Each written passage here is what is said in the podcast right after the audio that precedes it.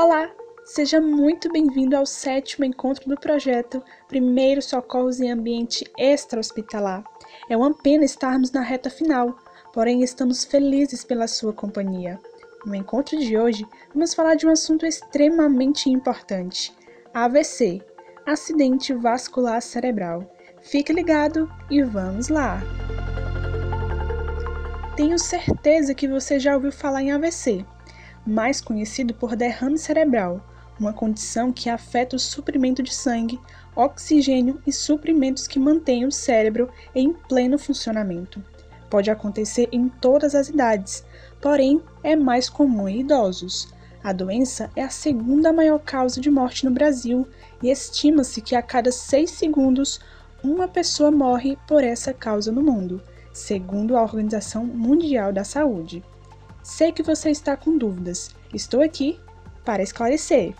Então vamos adiante. Existem dois tipos de AVC, sendo que cada um possui um tipo de tratamento e uma orientação médica a ser seguida. Primeiro, AVC isquêmico é o mais comum, cerca de 80%, e é causado pela falta de sangue em determinada área do cérebro, decorrente da obstrução de uma artéria.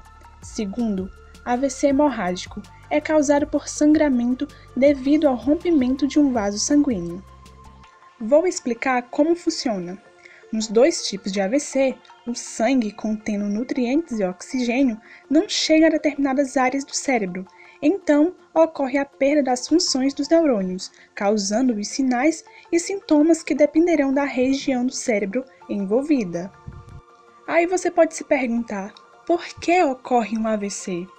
Não há uma causa definida para a ocorrência do AVC, mas sim vários fatores combinados: doenças do coração, sedentarismo, diabetes, pressão alta, tabagismo, colesterol descontrolado, gênero, história de doença vascular prévia, uso de anticoncepcional, abuso de álcool e drogas, entre muitos outros.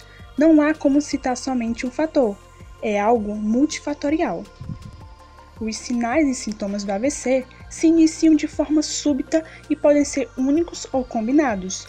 Por isso, o tempo é crucial quando se trata dessa doença. Os sintomas são enfraquecimento, adormecimento ou paralisação da face, braço ou perna de um lado do corpo, alteração de visão, turvação ou perda da visão, especialmente de um olho, episódio de visão dupla, sensação de sombra sobre a linha de visão dificuldade para falar ou entender o que os outros estão falando, mesmo que sejam as frases mais simples. Tontura sem causa definida, desequilíbrio, falta de coordenação no andar ou queda súbita, geralmente acompanhada pelos sintomas acima descritos. Dores de cabeças fortes e persistentes, dificuldade para engolir. Vamos ao exemplo. Uma mulher está no trabalho, quando de repente ela desmaia, Logo após ela acordar, sente bastante dor de cabeça, está com fraqueza e sem conseguir falar. Como reconhecer se é um AVC?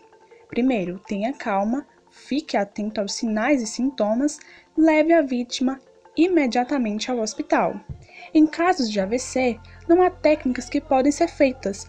Você, como socorrista, precisa agir o mais rápido possível para levar a vítima ao hospital.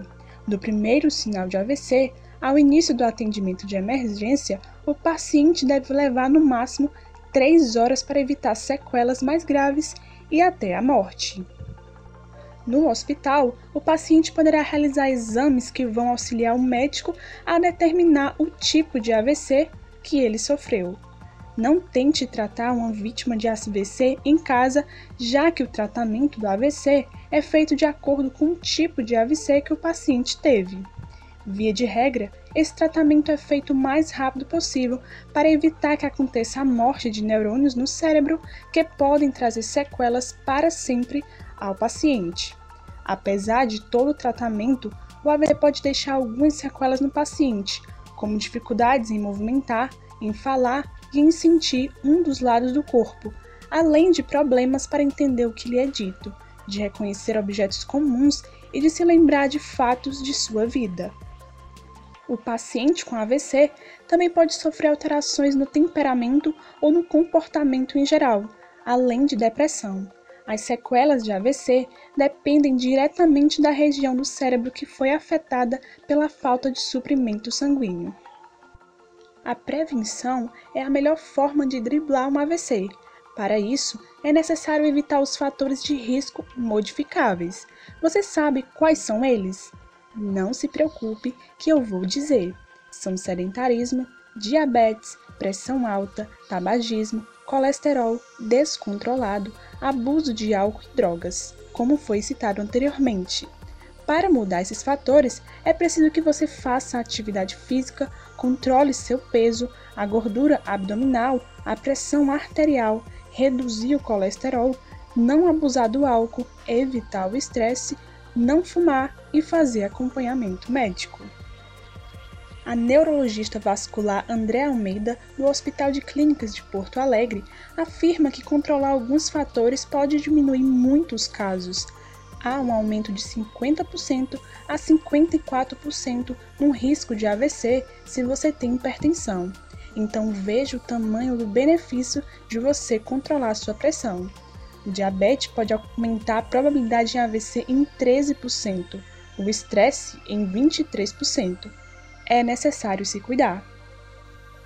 Com essas dicas, você previne o AVC e ainda ajuda quem passa por essa situação. Chegamos ao fim de mais um podcast e estamos felizes com a sua participação. Até a próxima semana. Tchau, tchau!